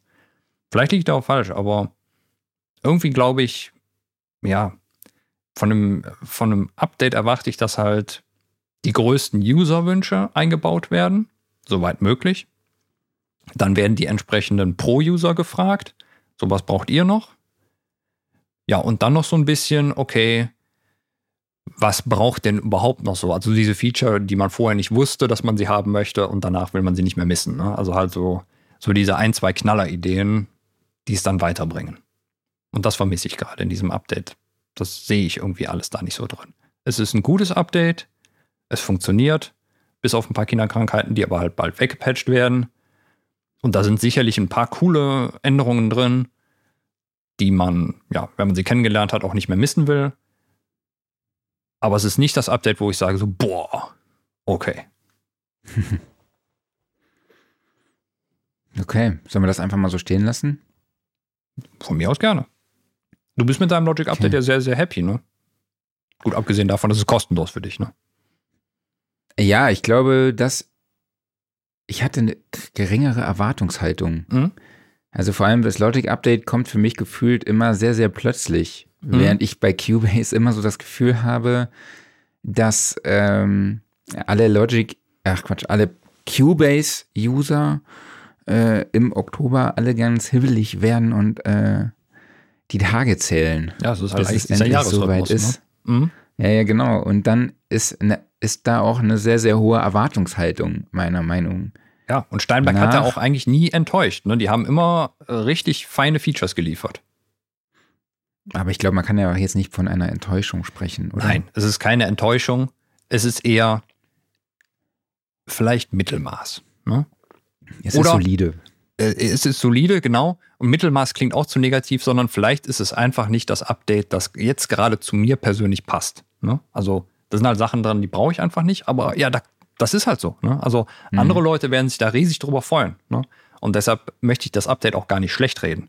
Das klingt vielleicht ein bisschen so, als ob ich es jetzt schlecht reden würde. Aber nee, es ist vielleicht einfach nicht das Update zu mir passt. Und vielleicht wäre das auch so ein Update, wo ich normalerweise sagen würde, ja, nee, das nehme ich jetzt mal nicht mit. Aber ja, ich sag mal so, als kleiner Cubase-Fanboy nimmt man es halt doch mit. Ne? Und vielleicht ist es tatsächlich so, man arbeitet sich noch mehr rein und dann sind da doch noch irgendwie so ein paar Funktionen, wo man denkt, so, ah, das ist schon deutlich besser geworden, das ist es absolut wert. Ne? Nein, also eine Enttäuschung ist es auf jeden Fall nicht. Okay, dann gibt es eine ganz witzige Frage von Niki. Hast du mhm. die schon gelesen? Nee, habe ich nicht. Äh, lass mich gucken. Ah, ja, Niki fragt, hey Jungs, ich wollte euch auf der Studioszene eigentlich noch fragen, äh, von wo ihr diese hübsche Couch hattet. Äh, ja, und Dankeschön. Ähm, ja, wo hat man die denn her? Herr Studioszene-Chef. ja. Also erstmal fand ich das geil, dass du äh, die, das Sofa so cool fandst. Ja. Das war allerdings von einem Mietmöbellieferanten, nämlich Lounge Factory heißen die. Ähm, ja, und wenn du da nächstes Jahr auch nochmal drauf Platz nehmen möchtest oder beziehungsweise nächstes Jahr da Platz nehmen möchtest, dann musst du dir den 22. bis 24. Oktober schon mal fett in deinem Kalender markieren, denn da findet nämlich die Studioszene 2024 statt. Es geht wieder los mit der Werbung. Es geht wieder los mit der Werbung. Ich versuche es dezent zwischen den Zeilen einzuschieben. ja, dann äh, machen wir doch mal schnell weiter, oder? Genau. Äh, es gab ein neues Apple Update, eine neue Keynote und ja, ich sag mal MacBook Pro. Nee, neues MacBook oder? Neues MacBook Pro. iMac. Ja, und genau, mit M3. Genau, also eigentlich kann man es, glaube ich, relativ schnell zusammenfassen. Insofern. Besser, schneller, teurer und. Besser, schneller, teurer, ja. Und? Und schwarz. Es fehlt. Genau, und mhm. schwarz. Ja. Damit ist eigentlich alles gesagt. Also M3-Prozessor, ja, jetzt im, was haben wir, glaube ich, mittlerweile drei Nanometer äh, Fertigungsverfahren, mehr Cores drin, mehr schneller, mehr besser, mehr keine Ahnung was alles. Gibt's Apple haut ja. jetzt mittlerweile, ja, Apple macht jetzt gerade Intel äh, nach. Also die hauen jetzt im Jahrestakt neue Prozessorgenerationen raus. Ja, Leistungssprung weiß ich jetzt gerade gar nicht, wie hoch der ist. Ähm, muss man natürlich mal rechnen, so wie es in der Wirklichkeit ist, aber ich glaube, es ist dann immer wieder so, ja, keine Ahnung, zweieinhalb Mal so schnell oder sowas. Ne? Ähm, ja, hier die GPU sehe ich jetzt hier gerade, ist irgendwie 1,8 Mal so schnell wie der M2. GPU ist jetzt für uns relativ egal. Ähm, ja, aber trotzdem schneller, ne? Und man hat ja auch nicht die Auswahl. Das heißt, wenn man irgendwann demnächst einen neuen Mac kauft, dann ist dann M3 drin, fertig aus. Ne? Kannst nicht das Vorgängermodell mehr nehmen. Mhm. Ja, also das heißt im Endeffekt so Business as usual. Apple entwickelt neue Chips, bringt dann die entsprechende neue Hardware raus, aber da war jetzt auch nicht so das neue Ding dabei. Ja, ich habe mir was zusammenstellen lassen, ein 16 Zoll MacBook Pro in Space Black mit einem M3 Max Chip mit 16 Kernen. Dann haben wir noch eine 40 Kern, 40 Core GPU 16 Core Neural Engine und äh, 128 GB Memory, 8 Terabyte SSD-Platte. Ja, äh, hatte ich ja schon gesagt, äh, Liquid Retina XDR Display. Das Display ist, glaube ich, das gleiche wie, wie in den vorherigen ich MacBooks. Schon. Hm? Dann bin ich ungefähr bei 7200 Dollar. Ja, ist eine Menge Holz. Ja. Für natürlich auch einen echt fixen Rechner. Aber trotzdem. Ja, kriegst halt Logic für 229 Euro, oder? Ne? ja. Ja, eigentlich so, womit man das vergleichen kann, so diese Update-Politik und auch so den Preis, ist eigentlich Apple Studio, ne? Kostet, glaube ich, auch um die 200 Euro oder sowas und ist dann auch so Lifetime-Free-Update. Mhm. Das ist wahrscheinlich dann so der, der Konkurrent da in dem Bereich, ne? Oder Reaper, wenn man, wenn man so den, den, sag mal, eher die klassische DAW vergleicht. Ja. Ja, aber jo wie gesagt, ich glaube nichts total Besonderes Neues, sondern einfach neue, bessere Hardware. Ja, und das wird jetzt wahrscheinlich im Jahrestakt passieren. Weil genau. Es gibt, glaube ich, viele Leute, die dann sagen so, yo, der M1 ist jetzt komplett veraltet. Ich muss jetzt einen M3 haben. Mhm. Jo, dann haben wir eigentlich ja, die großartigen Neuheiten der letzten Wochen besprochen. Es kommen gleich noch ein paar andere im Gear Corner. Mhm. Ähm, in der WhatsApp-Gruppe, den Link findet ihr in den Show Notes, gab es wieder sehr, sehr viele Gebrauchtwarenangebote. Fand ich ganz witzig. Ne? Ja. Irgendwie Studio-Kopfhörer, Lautsprecher. Also da geht im Moment ein bisschen was ja, ja. in der Richtung. Wenn also wenn ihr da mal zuschlagen wollt, dann könnt ihr gerne mal der WhatsApp-Gruppe beitreten. Genau, es wird entweder Weihnachtsgeld verdient oder genau, oder ausgegeben. gekauft oder ausgegeben. Genau. Genau, heute Morgen wurde doch irgendwie so ein Bundle Hast du das gelesen? Irgendwie so ein Bundle wurde gehypt von einem äh, ja, Softwarehändler, ne? mhm. der eigentlich gar nicht für Audio-Plugins normalerweise bekannt ist oder so. Genau, Humble Bundle Spiele. macht sehr Humble viel Bundle. so Spiele und sowas, ähm, wo es dann halt immer für einen sehr geringen Preis viele Sachen zusammengibt und ich weiß gar nicht, ein Großteil des Geldes wird dann, glaube ich, gespendet an einen guten Zweck. Also eigentlich eine coole Sache. Und ja, jetzt ist halt mal Audio-Software dabei. Super. Ja. Aufreger der Woche. Hast du was dabei? Nö, das Aufregendste war, glaube ich, tatsächlich das Cubase-Update. okay. Ja, ich glaube, für mich das Aufregendste in der letzten Zeit war natürlich, dass der erste FC Saarbrücken gegen, Bayern gegen den FC Bayern München gewinnt. Also das. Äh, Wahnsinn. Ich habe noch äh, im Vorfeld in unserer WhatsApp-Gruppe, da haben wir noch geschrieben, ey, wenn das Ding 5-1 ausgeht, wir wenigstens ein Tor schießen, dann ist das Ding äh, für uns völlig okay und dann geht Bayern nach 15 Minute in Führung. Wir dachten, okay, jetzt geht's los, das wird dann 6-0 oder so. Mhm. Okay, dann machen wir tatsächlich den Ausgleich 1-1 in die Halbzeit. Dachte ich schon geil, stolz, ey, super geil. Äh, 45 Minuten gegen Bayern gespielt, 1-1, mega. Okay, 60. Minute dachtest du, geil, 60 Minuten durchgehalten, 70 Minuten, 80 mhm. Minuten und du dachtest dann 85. Minute und dann war ja die übelste Druckphase und dann dachte ich so, ey, wenn die jetzt einen Konter machen und jetzt gewinnen, dann raste ich komplett aus mhm. und so war's. Und das war natürlich echt für mich ein absolutes Highlight. War es nicht also, auch irgendwie in der Nachspielzeit noch oder sowas? Ja, ja. Mhm. Genau, deshalb habe ich heute auch mal dieser Brückentaste, die erste FCS-Tasse ausgepackt Sehr diese gut. Episode. genau, aber ein technischer Aufreger war tatsächlich, ähm, ich habe meine AirPods in der Waschmaschine entdeckt.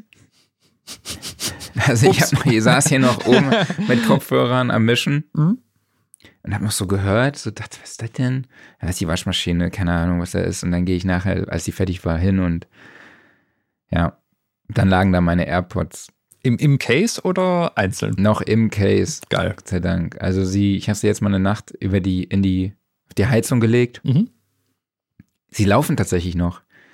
Und nicht aus. Also sie funktionieren noch. Und Nee, die sind jetzt halt trocken.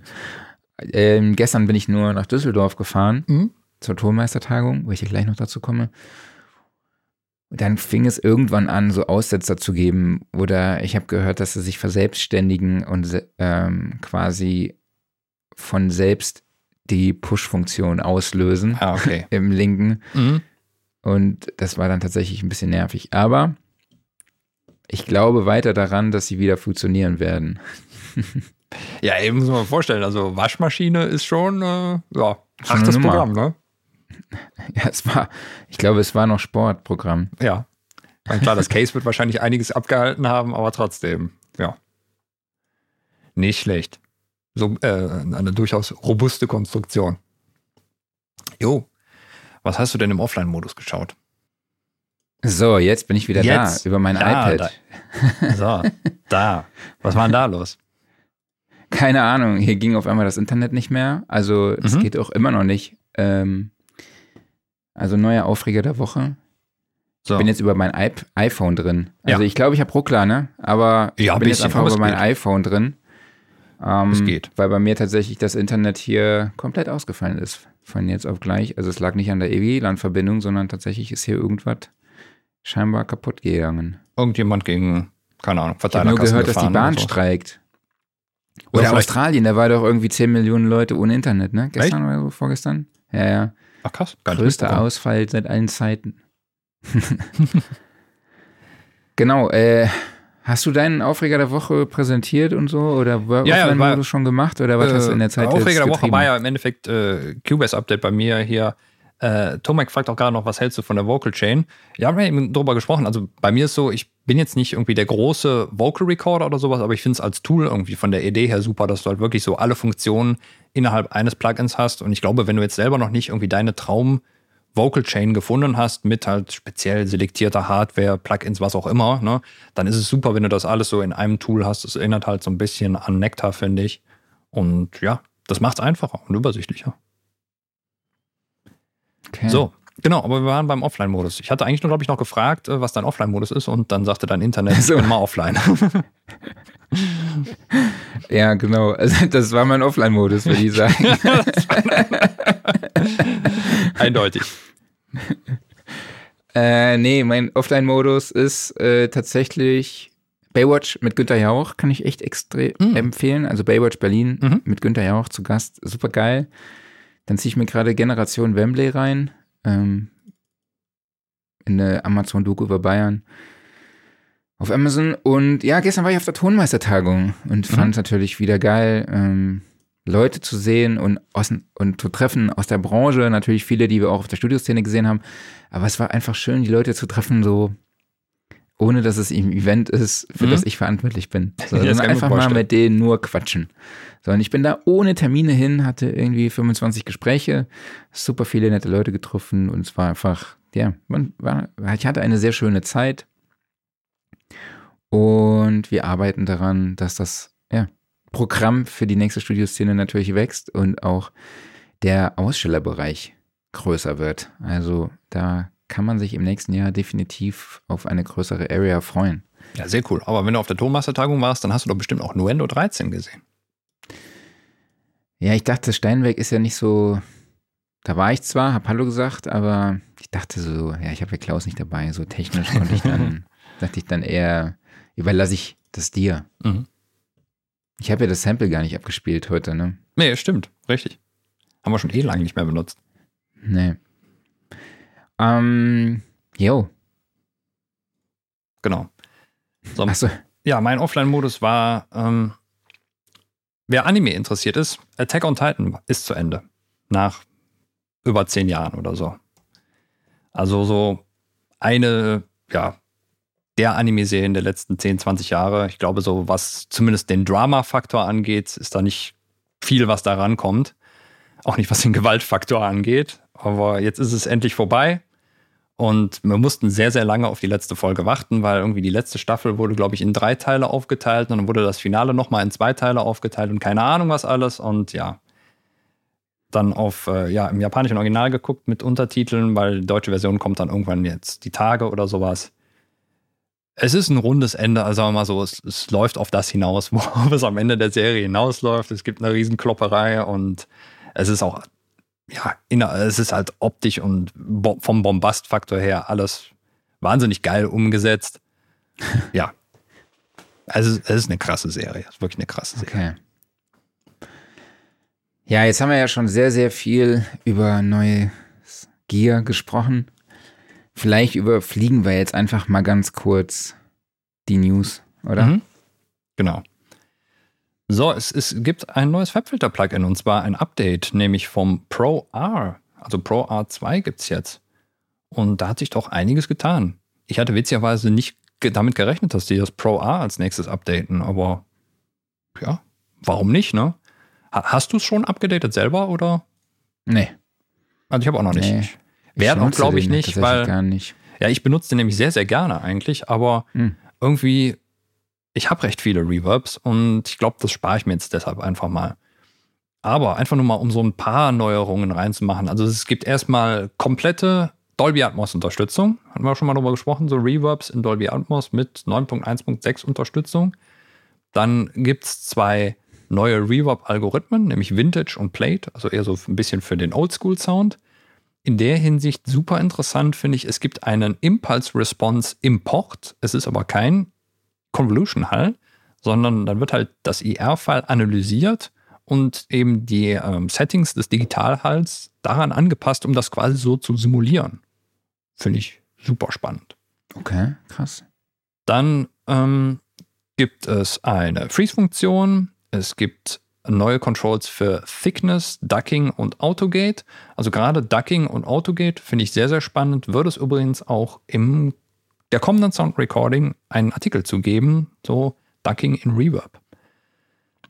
Ähm, oh. da, ist der schon da, der Artikel? Der ist tatsächlich schon da, ja. Da guckst du mal auf den Server und dann wirst du ihn finden.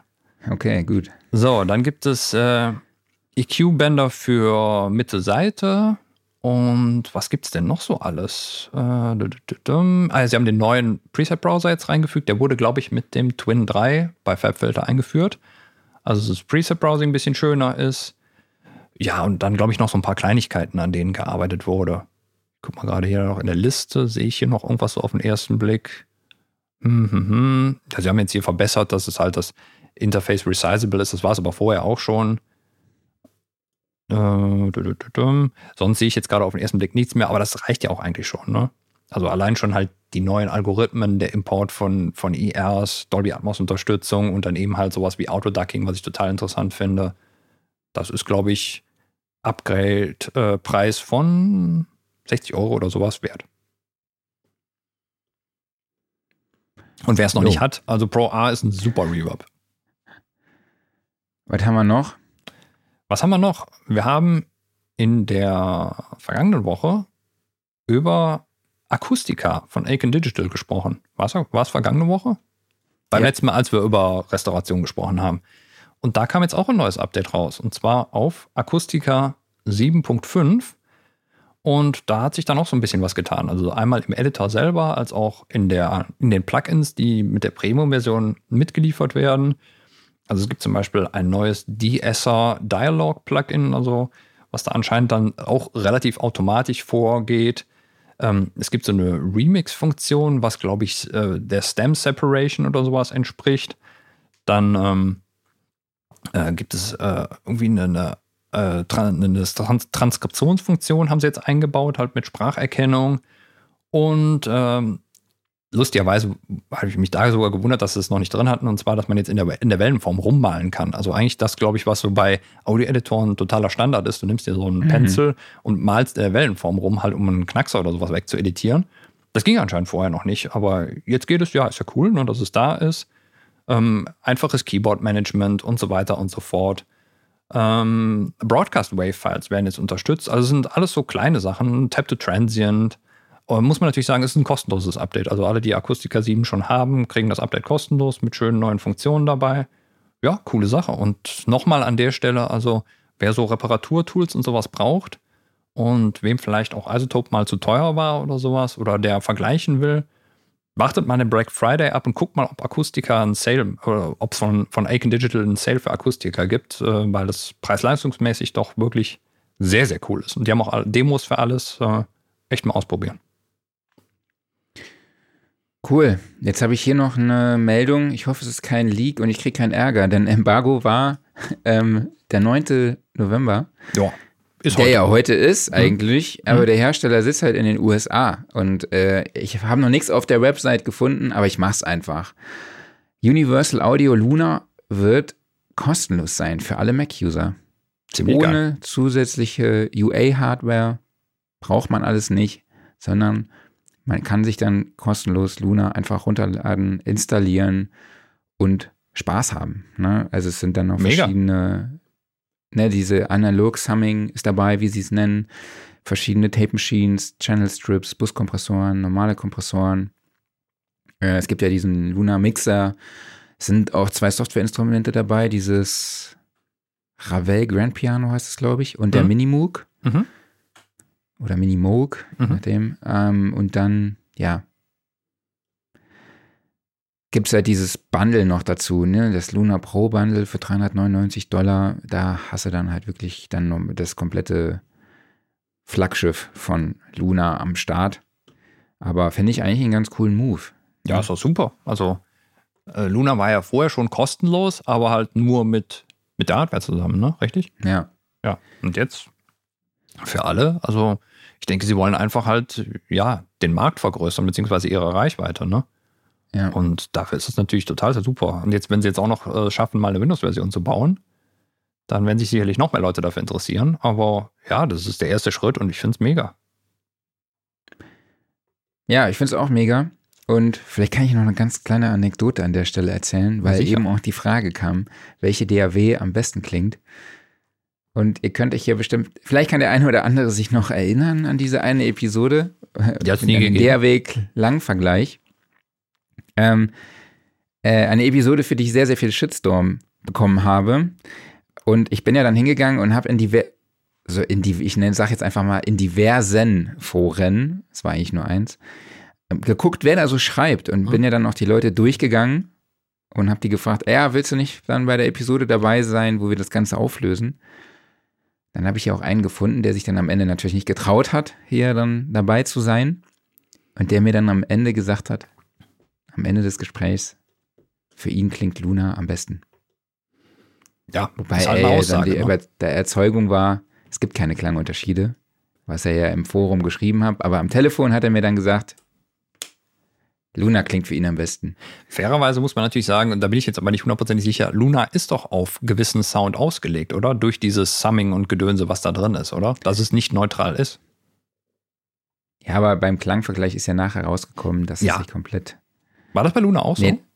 Ja, ja. Bei aber allen.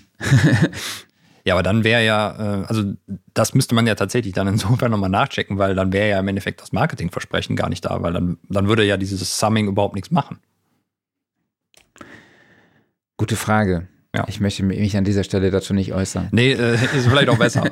Das, ich bin mir auch sicher, das kann man wahrscheinlich ein- und ausschalten und sowas. Ne? Also, aber sagen wir mal so, äh, wenn es eine DAW gibt, die Klang macht, dann ist es wahrscheinlich Luna. Oder vielleicht auch Harrison Mixbus oder sowas, ne? wobei das ja eine Mixing-Umgebung eigentlich ist. Von denen ich gerade irgendwie aufgekauft? Ja. Von? Behringer? Nee, war nicht Behringer. Irgendjemand anders. Nee, ich weiß es nicht. Egal. Es werden viele momentan aufgekauft, genauso wie äh, der Aufkauf von Moog, der ging ja auch groß rum. Und ja. Ja ich möchte an das wir an dieser Stelle nicht mehr weitermachen, um uns zu schützen. Ey, guck mal, da können wir ja sagen, unsere beiden Lieblings-DAW-Hersteller, ich glaube, die müssen sich da keine Sorgen machen. Ne? Ehemaliges Imagic ist bei Apple, Steinberg ist bei Yamaha. Ich glaube, die sind beide relativ safe. Ja. Okay, würde ich sagen, machen wir einen Sack zu, oder? Machen wir einen Sack zu, genau. So, das heißt, DAW-Updates durchgekaut. Jetzt macht man wieder ein Jahr, bis was Neues kommt und äh, ja, freuen uns auf das, was dann noch sich so in der Zwischenzeit ergibt. Wen haben wir denn nächste Woche? Carlos Jünemann. Cool. Mhm. Carlos haben wir auch der Studioszene. der Studioszene getroffen. Genau. Und äh, nächste Woche zu Gast. Mhm.